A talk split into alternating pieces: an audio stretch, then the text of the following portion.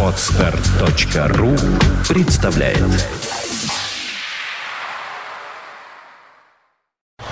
You are listening. You're listening to Internet Radio Funtank FM. Funtank FM.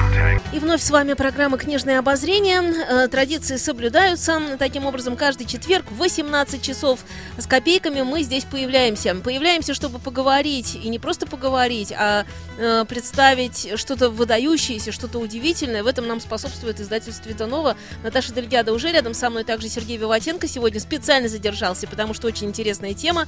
Здравствуйте, друзья, и прошу представить э, также остальных наших гостей. Добрый день. Здравствуйте. Ну, я с огромным удовольствием представляю гостя. В общем, это человек-легенда. Я думаю, что те, кто знает, да, э, удивятся и обрадуются, что этот человек присутствует сейчас в России. Это славист, э, профессор Женевского университета и профессор огромного количества других европейских университетов, переводчик на французский язык Андрея Белого, Пастернака и э, исследователь русской культуры. В общем, говорить можно долго. Это Жорж Нева. Здравствуйте, Жорж. Здравствуйте. И профессор Нева сегодня у нас здесь присутствует со своей супругой Люсиль, также переводчиком и в том числе переводчиком произведения Александра Солженицына. Здравствуйте. Ну вот, совсем недавно в издательстве Витанова вышла книга, мы представляли ее в во вторник была первая презентация. Александр Солженицын, борец и писатель. Это новая книга Жоржа Нева, это не первое его обращение к теме Александра Солженицына и к его биографии, но я так понимаю, что в этой книге содержится довольно много нового по сравнению с предыдущими изданиями. И, наверное, первый вопрос связан как-то с названием книги, так, чтобы ввести нас в курс дела. Книжка, у книжки есть подзаголовок «Борец и писатель». Скажите, пожалуйста, вот в первую очередь вас Солженицын заинтересовал? Первый толчок был связан э, к этой книге с борцом или с писателем? Э, Это название выставки, которую я устраивал в Женеве в Фондацион Бодмер – это была первая выставка э, э, рукописей, личных предметов, экспонатов с помощью, естественно, Натальи Дмитриевны Солженицыной. Но не все экспонаты из архива семьи Солженицыных были некоторые вещи из Франции, из моей библиотеки из моего архива. И это называлось вот Солженицын, э, борец и писатель. Так что для этой книги я взял вот это название выставки, поскольку ну, отделить э, борца от писателя или писателя от борца, э, если речь идет об Александре Исаевиче, это очень трудно. Можно придумать, кем был бы Э, писателя Солженицына, если бы его не арестовали э, под конец... Э, Простите, он был бы лауреатом Нобелевской премии? Великой Отечественной войны. Какого типа писателя он был бы? Есть данные для того, чтобы отвечать на этот вопрос, поскольку мы располагаем его писаниями до э, одного дня Ивана Денисовича. Но, тем не менее, был и он э, сатириком, был и он поэтом, э, драматургом. В общем, бесполезно задавать себе этот вопрос, потому что арест, ГУЛАГ, ГУЛАГ это все-таки его университеты, говоря как э, он очень изменился э, вот в течение этой особой учебы антропологической, исторической, экзистенциальной э, в ГУЛАГе. И вышел человек, который за 45 дней написал один день Ивана Денисовича в Рязани.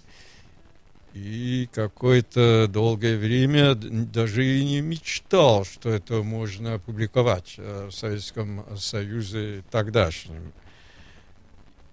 Ну, он почувствовал, что идут какие-то изменения, он поручил это своему другу э, Льву Копелеву, Э, это прошло через руки знаменитой секретарши Нового мира Анны Берзер. И, наконец, это попало к э, Твардовскому. И Твардовский был абсолютно в таком волнении, восторге, что нашелся писатель, способен описать то, что мы все знаем, но никто еще не выражал. Э, так что автор Теркина почувствовал, что родился, не знаю, брат Теркина Иван Денисович, и дальше пошла борьба э, с перемериями, с э, разными взрывами все, все событий. И поэтому даже в письме, э, если взять подался теленок с дубом. Это одна из моих э, любимых книг Александра Исаевича. Правда же, на русской специфике такой. Это бюрократия, все эти вещи. За границей там его понимают, вот это произведение? Конечно.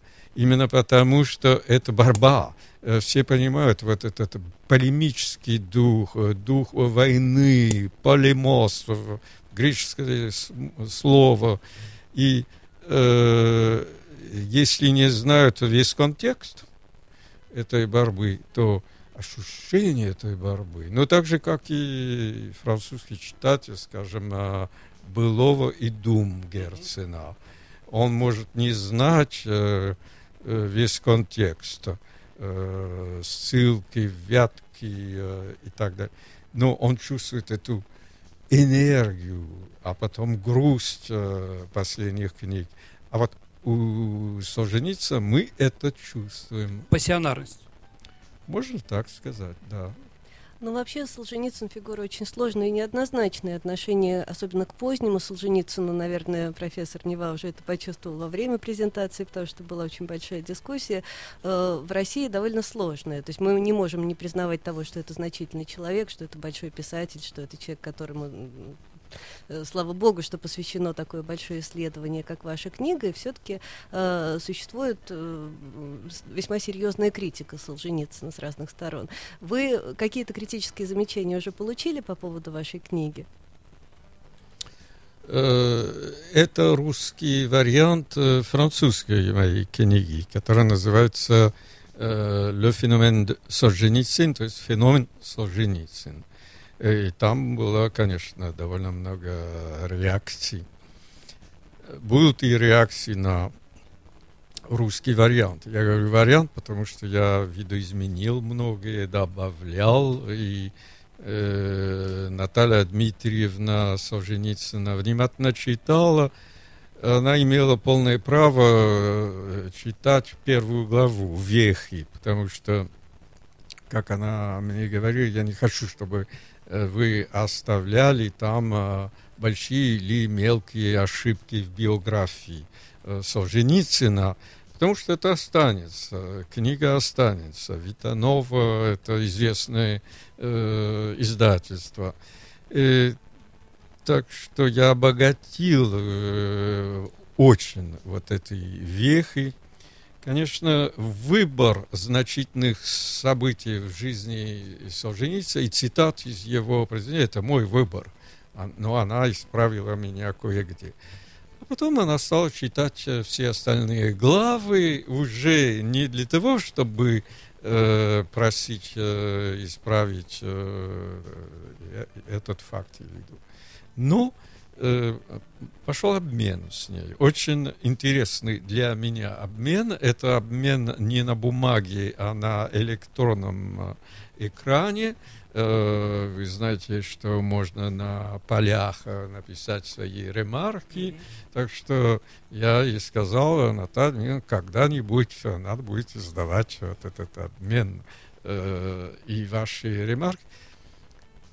Э, я скажу так, э, чтобы закончить с этим, что приблизительно одну треть ее замечаний заставили меня еще раз думать, и э, я свой текст изменил.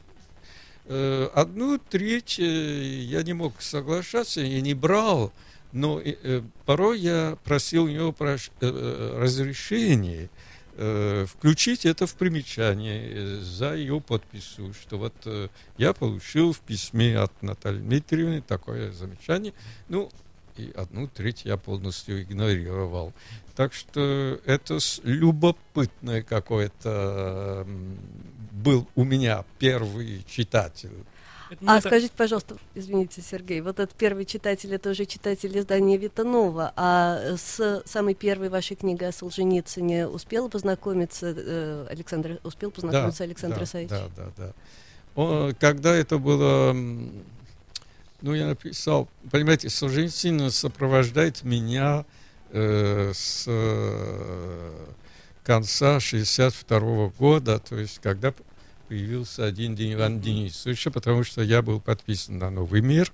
Я тогда еще служил во французской армии, э, два года служил как офицер, и э, получил этот текст, и одновременно получил в э, газету «Le Monde», там была заметка моего приятеля Мишель Тату о том, что неизвестный автор из Рязани вдруг э, напечатал первый текст о лагерях в Советском Союзе, и это имеет огромный успех. Э, так что я э, стал читать. И понял, что это настоящий литературный текст, а не только документ. Вот этот день этого молодо- молодого маленького человека Ивана Денисовича, который потом станет э, в архипелаге ГУЛАГе Вергилием Солженицына, как и Вергилий и есть спутник Данте в «Божественной комедии». И эм, потом я читал все публикации Солженицына, и я их читаю до сих пор, потому что это продолжается, посмертные издания. Это единственный случай в моей жизни, когда ты э, берешь одного писателя с первой публикации и не пропускаешь ничего. Э, с другими авторами это не бывает так. Ты Да, выбираешь второй вагон или десятый вагон. э, Так было с Пастернаком, например. Но тут так что это особое э, такое отношение к э, Солженицыну и к полемикам вокруг Солженицына. Потому что полемики были и во Франции, и на Западе, и в Америке, и, конечно, э, Советский Союз боролся всякими способами, позволенными и непозволенными против Александра Солженицына. Было дело его первой жены Натальи Алексеевны э, и ее книг, которые издавали тогдашние, ну, собственно, это было КГБ, э, а потом э, ее высылка. Я познакомился с ним, когда он уже был в Париже и захотел собирать своих переводчиков э, в Париж. 69-е, 70-е годы, вот начало 70-х годов. Это 73 год, да. Э, Ну, не, не все собрались, не все могли, но э- это незабываемый момент. э, Вот, знакомство с этим человеком. Ну, потом... А, они- простите, а ваши представления о нем совпали, когда вы его как человека увидели? Ведь писатель у него там свой герой может быть не похож на писателя, да, понимаете? Да, это совпало в какой-то мере в том смысле, что его энергия, я понял, э, что этот человек э, удивительная энергия. Вот эта энергия, конечно, она ощущалась самой в его личности, как и в его письме, в манере писать. И э, уверяю вас, и также вот первая телевизионная передача Апостроф. в Париже, да, э, когда Бернар Пиво Мгм. его пригласил. И он пригласил э, Жан Даниэль, э, Жан Дормессон, э, Дормессон, прекрасный писатель, и еще Никиты Стру, Никиту Струве Струве, и меня. Э, И мы смотрели на Александра Исаевича. Ну, такого чуда энергии я не, не помню. Он был э, в полном обладании своих сил, физических, духовных, психических. Он подпрыгивал все время на кресле, он смеялся. Э, Это был человек... э, Живой. живой, оптимистический, он все-таки преодолел такие препятствия, заво- завоевал такую э, э, моральную позицию. Он победитель, конечно. Он был победителем, да, да. А потом я его видел в Кавендише, потому что они меня пригласили. У меня был академический отпуск Мгм. в Гарварде. Они меня пригласили, я взял машину на прокат, я отправился туда, в Кавендише. Был- Вермонт. Вермонт, Мгм. была э, такая э, маленький магазин, я спросил, где э, дом Солженицына, и эта дама мне сказала, я никому не говорю, где дом Солженицына, но э, миссис Солженицын была сегодня утром, и мне сказала, может быть, какой-то там француз Конспирация. спросит, как пройти, вы можете ему сказать. Я там провел э, три дня, я видел, как он... Ну, я не, не, не все время был рядом, потому что он мне давал ауденции, можно сказать. Но его младший сын мне все показывал. Э, Была еще жива э, мать э, Натальи э, Дмитриевны, очень интересный человек, математик. Так что я увидел, где и как э, пишется красное колесо. Вот второй этаж, третий этаж, длиннейшие столы, повсюду эти конверты с цитатами, э, названиями цветов, э, птиц. То есть такой пазл, потом он собирал все это вместе, да? Да, это было очень впечатляло, очень-очень. Так что энергия – это первая его характеристика. Но вторая – это то, что я сказал на презентации, китовраз. То есть э, он прямо идет, он э, не дает себя э, отвлекать туда, куда ему не хочется. И это обижало массу людей э, из русской эмиграции, или вот э, президент Рейган пригласил его, но вместе потом оказалось, он приглашал эм, Синявских, э, э, Шрагина. И, тогда отказался Александр Александрович, я не хочу тратить время на, на всех. Ну, естественно, э, все э, были обижены. В России, э, я знаю, во-первых, есть вражда давняя, он предатель, он предатель, он разрушил наш Советский Союз. Ну, это Ну, это он с даже одной предатель, стороны. Ну, он- другой взглядов. стороны, Он совсем так не другое. думает, В общем, конечно. Да. Ну, по фак- интернету вы можете степени. найти все. А, конечно, конечно. Это, это помойная это да. яма, это, вы можете все найти. Теперь, если перейти к более, э, к вполне допустимым э, оппонентам, которые считают, что его какое-то славянофильство и националистические взгляды 200 лет с- э, с- э, вместе. Вместе. да, не помогают современной России э, А. выйти Понятно. из э, некоторых э, там, колеи.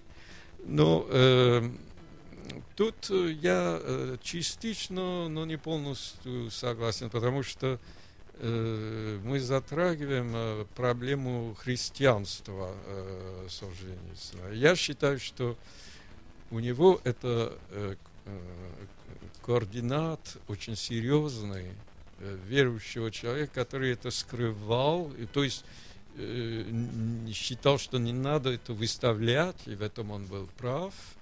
Но это э, уже в э, рассказе «Один день Ивана Денисовича», ведь э, Алеша Баптист, он замечательная фигура.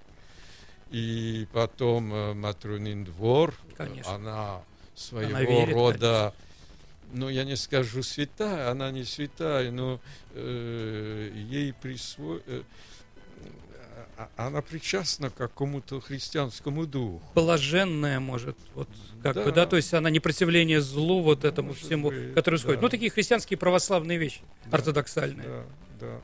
Абсолютно. А потом в красном колесе в разных местах это появляется, это очень интересно.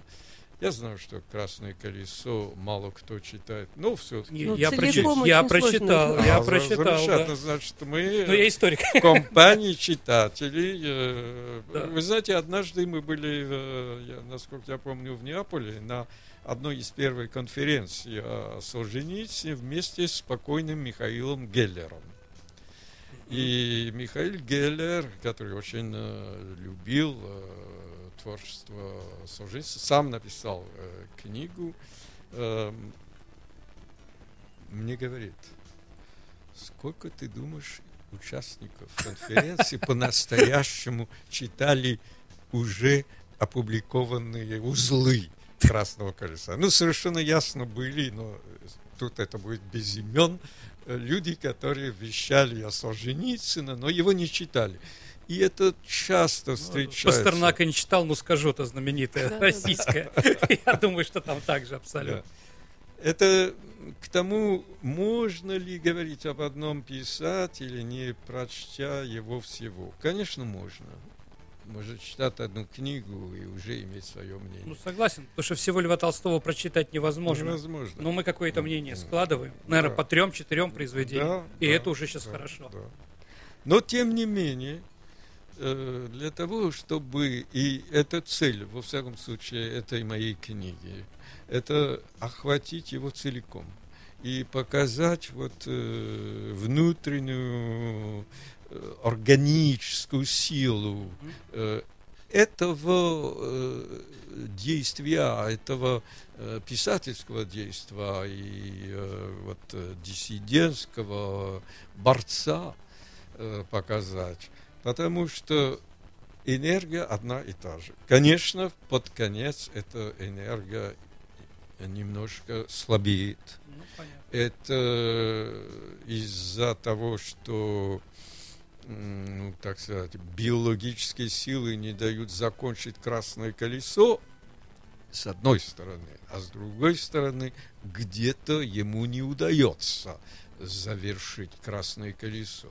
Поэтому он оставляет дополнение, то есть э, отсутствующие узлы, э, их очень много, 20, и я не знаю, второй, другой книги в истории мировой литературы, где писатель оставляет еще 200 страниц э, проектов.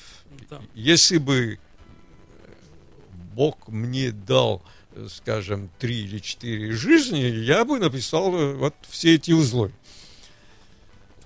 Гашек, Швейк. Знаете, там тоже, Да.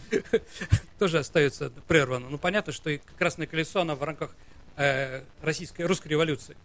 И понятно, что он дошел там, ну, там, до 17 года, до примера событий. Дальше, как бы, с одной стороны, и, э, скажем так, у него и времени не хватило, возможно, документов, потому что одно дело Нет, операция. а- но нет, нет, я этого не думаю. Документов было гораздо больше. Не, нет. Он опирается в основном на белые иммигрантские документы. А когда, если мы говорим уже про советскую действительность, то, наверное, надо на наши архивы как-то опираться, да, которые до него-то он, Мгм. по-моему, так и не попользовался, ему не дали. Это не совсем так. Ну, Смоленский Э, архив еще, Он который уехал. останавливается на апреле, да? Апрель 17 У него было готово документально и в Советском Союзе, и с помощью э, людей э, молодых и старших из советских архивов, и с помощью американских архивов. Он э, работал в Беркли, в Стэнфорд.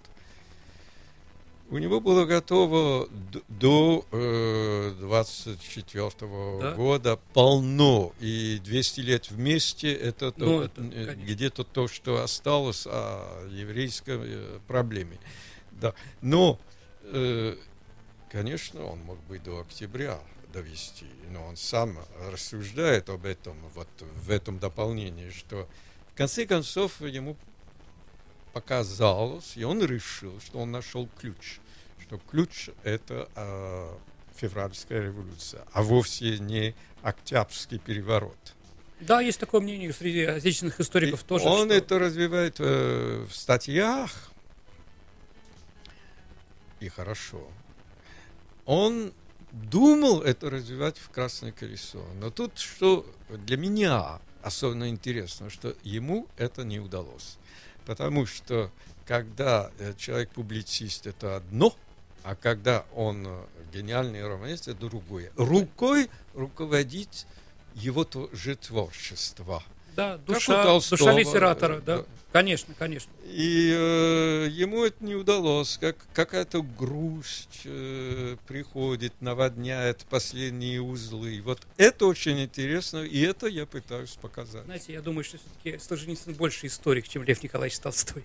Знаете, как-то мне больше кажется, что у него больше опирается на документы, факты, чем в «Войне и мире». Это безусловно потому что э, тут э, Солженицын э, э, Толстой любитель.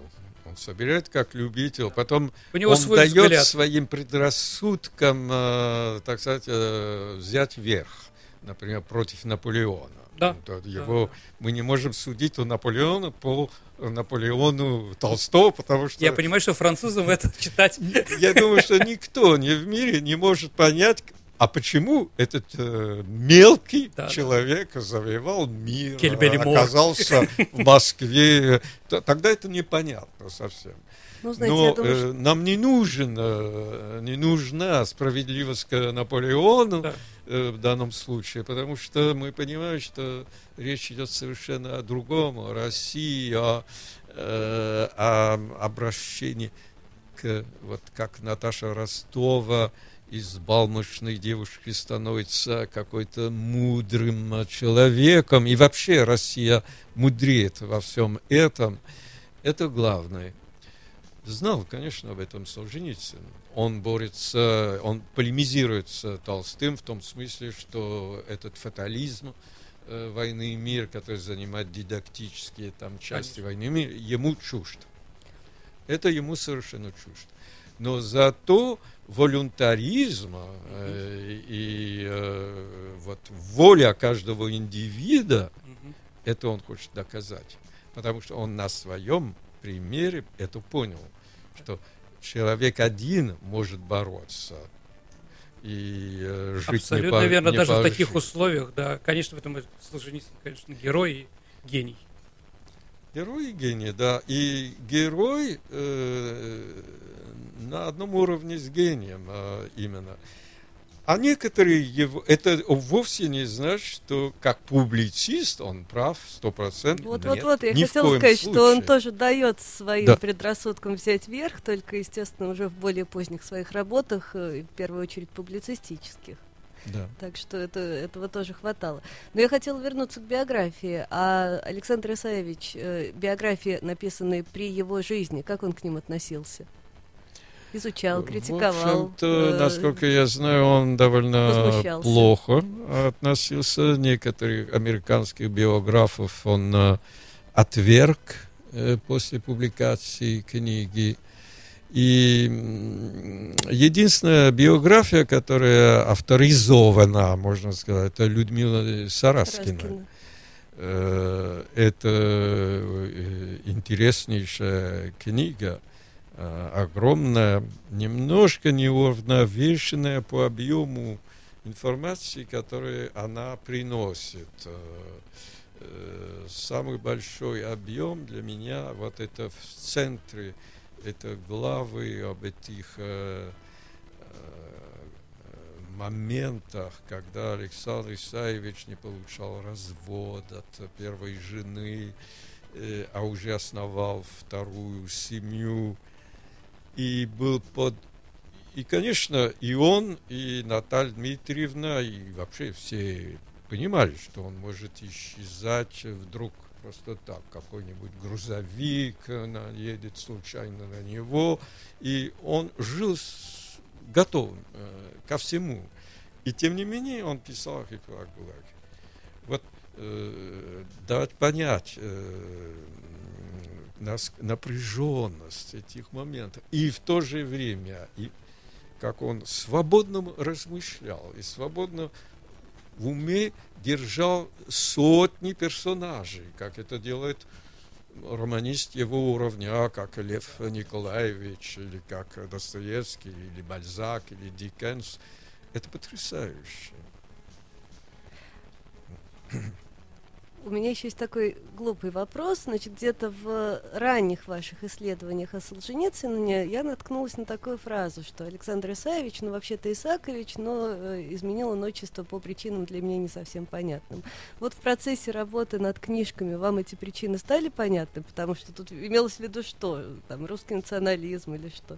Это, по-моему, просто Исаевич, так вот Ис, Исак в Ростовской области называли, в смысле на Северном Кавказе просто принято было, хотя я не знаю, Вот, действительно. да. И он объясняет, что он, он Исаакиевич, но это ошибка, э, А, когда А, Записи э, э, документов. записи написали Исаевич, а в то время как его уже покойный отец, потому что отец э, умер до рождения сына, э, был Исаки, они, был, э, э, они были Исаевичем. Но это все имена из э, Древнего Завета. Ветхого да? Завета. Ветхого Завета. Ветхого. И э, это имена, которые которыми пользовались очень в русском э, крестьянстве. Нет, абсолютно, как бы святой Исаки, который Да. у нас здесь есть. А еще вы говорите, что единственная авторизованная биография это Людмила Сараскина, а ваша биография вы не можете назвать ее авторизованной? Вы же работали в сотрудничестве с Это Натальей не, Дмитриевной. во-первых, это не биография, это, это, м, так сказать, эссе Мгм. о его творчестве. Но я даю э, в первой главе довольно длинной то, что я назвал вехами, вехи его жизни, Мгм. потому, чтобы как-то избавиться от нужды все время возвращаться к биографии. Мгм. Э, Эта часть, можно сказать, назвать ее авторизованной, потому что э, и Александр Алексеевич видел одну часть, и Наталья Дмитриевна видела другую часть и заставила меня э, включить э, поправки. Так что это авторизованная первая глава, но остальное нет. Простите, а какое, по вашему мнению, самое такое лучшее знаменитое произведение? По-моему, самое первое. Один день Иван Денисович что-нибудь лучше написал, по А вашему мнению? лучшее или знаменитое? А, вот знаменитое, нет, ну не знаменитое, конечно, не знаменитое, а вот ну, в литературном плане, как открытие, как вот свежее, ну, ничего же не затмило потом. Мне трудно сказать. Вы знаете, иногда молодые люди или студенты обращаются ко мне, с чего начать. Э, Я обычно говорю, возьмите в круге первом. Потому что, во всяком случае, для э, нерусского читателя, э, для европейского читателя, это европейский роман. И вот этот, э, обсу- это обсуждение внутри шарашки, Да, да, да. экзистенциальных проблем, э, которые в книге я э, веду параллель с Томасом Маном и с волшебной горой, А, где э, есть в центре правдоискатель, скажем, Ханс Кастор у Мана и э, Глеб Нержин у Солженицына. И этот правдоискатель находится между двумя спутниками справа и слева Рубин Салагдин, то есть э, Копелев и да, Панин. разные э, взгляды. в настоящей жизни э, товарищи по Шарашке, по ГУЛАГе. И э, Нафта и Сентамбрини у Томаса Мана. А этот центральный, э, э, очень э, симпатичный, свежий молодой человек в каждом романе э, ищет правду и слышит долю правду слева и долю правды. э. Вот этот очень европейский роман на чисто русский э, материал, я считаю, всё-таки у Томаса Манна это санаторий. хорошее начало для э, знакомства. Шарашка тоже вроде санатория, как бы санаторий. Солженицын об этом тоже как бы говорит. Да, да, что ему это, повезло, что это круг э, первый, а то, не что непонятно какой. Михаил Бахтин называет хронотоп. Э, Хронотоп в одном случае санаторий, в другой случае тюрьма. Но особая тюрьма. Тюрьма для э, ученых. Так же, как Тюренмат. и... э, э, Физики. первый круг Мгм. в божественном для э, мудрецов античности, Да, но да, да. которые не узнали Христа и не могли. Матронин двор, конечно, для меня один из самых поэтических Да, конечно, текстов. конечно. И я очень люблю «Бодался теленок с дубом», именно как можно любить Герцена. И я люблю продолжение э, «Зернышко». Вот эти и- и- и- о, о жизни в ссылке, об Америке. Это написано с таким же пылом, как и... э, Это продолжение. Интересно, не «Бодался читал. то, то- то есть э, эм, э, теленок все тот же. Ну да, естественно, да. Он лобастый был. А скажите, пожалуйста, господин Нева, теленок был все тем же в первых самых произведениях Солженицына, на которые сейчас как-то не особенно обращают внимание. «Люби революцию», там, «Р-17». У него был роман под названием «Люби революцию», да, был еще «Р-17», на- начатое произведение по э, как такое вполне марксистского А, «Люби толка в самом, в революцию», самом да, начале его Это деятельности. когда он был эм, марксистом, Да. романтиком. Безусловно, он был марксистом, романтиком. Его мать э, его водила в церковь. Ну, я думаю, первые 10 лет. А потом она перестала, поня... она обожала этого единственного сына, жила ради него, и очень рано почувствовала, что он очень одаренный. И все почувствовали в школе, и в университете. Э, Но если э, брать его с собой в церковь, это, конечно, для будущего этого молодого человека в 30-е годы это помеха большая. Конечно. А он был комсомольцем? Он был, да. Ну, конечно. Да, Нет, да, причем да, это все Ну было да, совершенно понятно. И тогда глубоко Понятно, он искренне был марксистом, Искренне. революционером, и, и Лавренев, его любимый Да-да-да. советский писатель, ну, он 41-й. тоже читает американского писателя в переводе Дос Пасоса, и он тоже читает все-таки газеты, правду. И он, по его словам, он уже в начале 30-х годов, когда делал промпартии, Мгм. он уже почувствовал ложь. То есть он восторженный романтик революции, Ну, понятно. и одновременно ему кажется, что Критик власти. не говорят правду.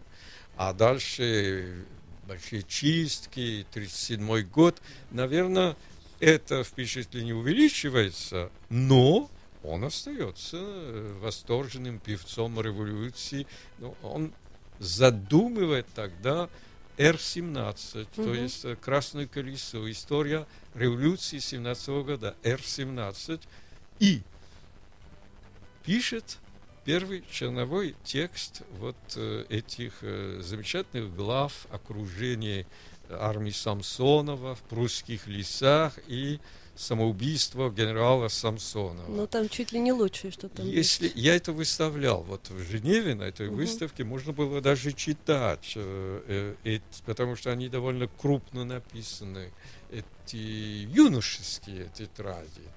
А потом он, он, он станет писать микроскопическим почерком, потому Ну, что это он э, ГУЛАГ. не подпольщик, хватает. Конечно, э, конечно. э, конспиратор. И, Как Абрам э, э, стилистически это отличается от окончательного текста. Мгм. Но по теме это то же самое. И подумать, что этот молодой человек уже задумал свой главный роман, э, ему, ему, сколько, ему 20 лет. 19-20 лет. А потом он будет продолжать в шарашке, а потом, уже написав э, «Архипелаг ГУЛАГ», он перейдет к этому. Вот это такая стремленность, прямолинейность, она все-таки Ну да, редкая. Все правильно. Это Он вперед смотрящий, да? Да. Абсолютно. И «Люби революцию» — это его книга, э, написанная вот э, во время войны, до Шарашки. И это описывает э, хаос в начале войны, хаос, который он застал, в котором он себя чувствовал крупинкой до того, как он его приняли в офицерскую школу.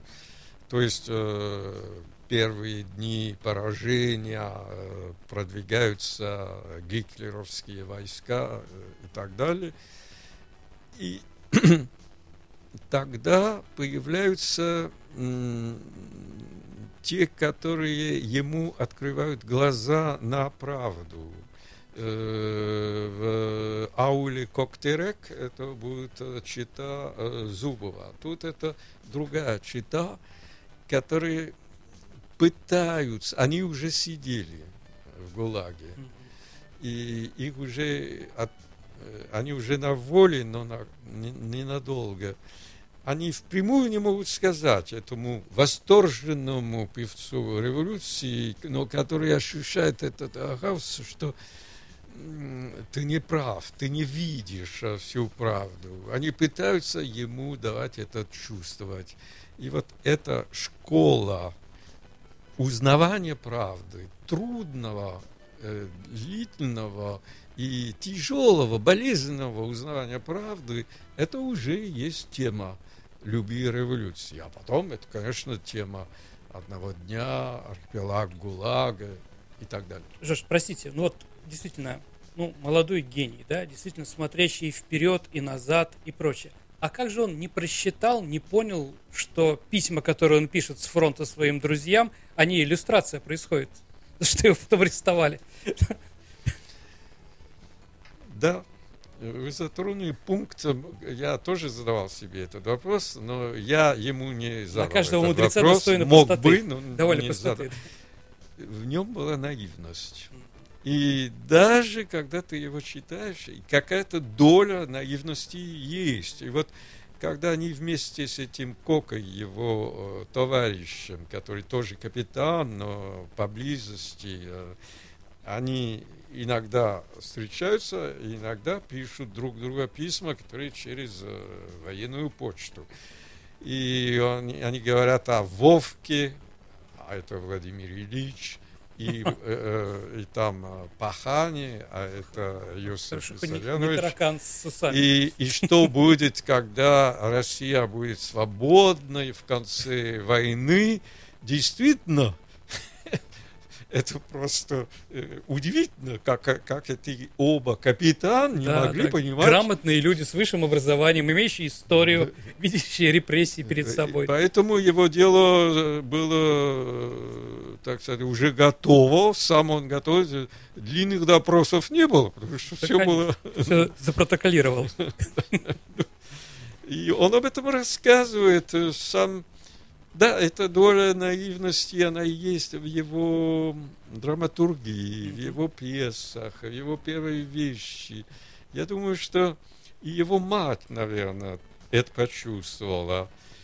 Ну, какой у меня сын, он, он, он слишком восторженный. э, И христианин вначале, ну, как мальчик, и потом э, комсомолец, и защитник революции, хотя он думает, что ложь тоже течет э, большим потоком.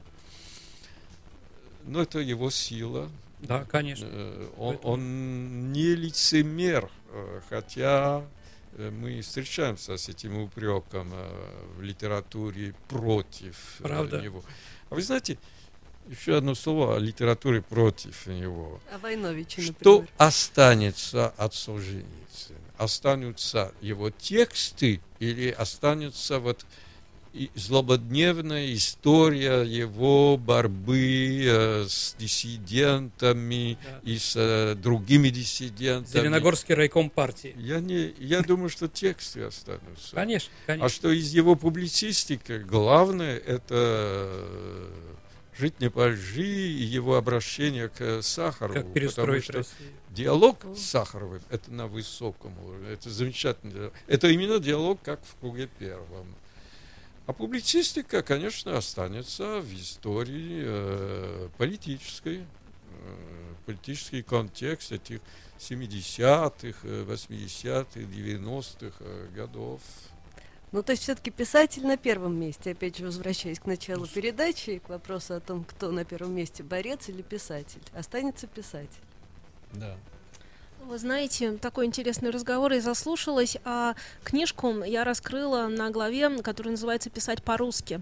И раскрыла ее в этой главе, на том месте, где как раз вы говорите о э, языке, о слове, о том, что э, новые слова, очень много новых образований у Солженицына всевозможных слов. Я сразу вспомнила Чуковского э, с его тоже книжкой «От двух до пяти», и все вот эти вскалькером и так далее. То есть он э, обращал... мастер да, да, да, слова, да, обращал внимание на нет, детей, это и- я не об этом. А Солженицын, э, например, на крестьянское слово или просто какое-то слово, которое нужно было действительно как такой энергетический посыл. У меня в этой связи вот какой вопрос. Солженицын — это тот писатель, которого хорошо читать на любом языке? Хорошо читать. На, ну, на любом языке, ну, например... Лучше его на э, русском да, читать лучше, или в э, переводе? Как он Так хорошо, хорошо звучать? звучит только на русском языке? Или на любом языке? Некоторые Ну, его вещи можно читать в переводе. Это, это его неудачные вещи. Свеча на ветру есть такая э, драма. Вот.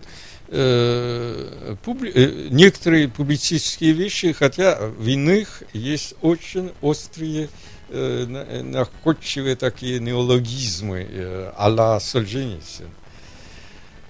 Э, перевод одного дня Иван Денисовича с этими диалектизмами, э, э, ризионизмами.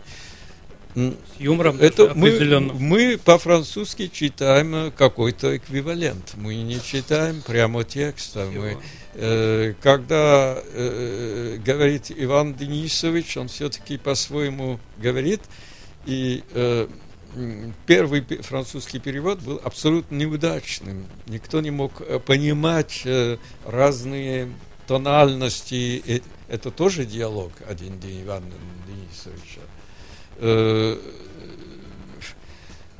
Матрунин двор также вот этот певучий говор ее, который мы слышим по-русски, и как это давать? Ну, это проблематика любого перевода. Э, Переводчик ищет эквивалент и пытается передавать э, напряженность, э, стилистическую напряженность, другими приемами, естественно. Он поэт, он поэт в своей прозе во многих местах. Это можно доказать, по-моему. Он э, тоже поэт э, в буквальном смысле этого слова. Он написал Дороженко, но он поэт то- тогда для того, чтобы запомнить э, свое- то, что он пишет, эти четки, и он по четкам, как э, монах э, тибетский или христианский, запоминает э, свою дороженку, которая сейчас выйдет, между прочим, по-французски. Хотя казалось, что это трудно и, может быть, э, не так э, полезно переводить. Это как все э, великие... Вы знаете, когда Толстой описывает э, гостиную Аннет Шерер, это можно легко переводить. Это, э, это может быть, он пишет по-русски с э, французским ариафоном. Фон. Но когда э, он описывает, э, как э, пляшет Наташа у своего Да. дяди, Да. это другое дело. И тут нужно эквиваленты найти. Но э, в общей сумме это доходит, потому что в общей сумме читатель понимает э, жар, чем живет этот текст, чем этот текст жив. И э, я хочу поблагодарить за участие в программе гостей студии и показываю в нашем видеопотоке, э, как выглядит, собственно, сама книжка. А Наташа Дельгеда, наверное, меня дополнит, где книжку можно найти. Ну, как всегда, коротенько говорю, потому что уже время вышло. Мойка 32, магазин, где представлены все книги издательства Вита Нова и сайт www.vitanova.ru.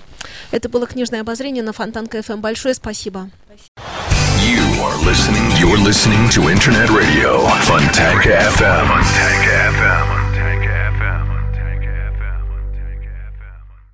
Скачать другие выпуски подкаста вы можете на podster.ru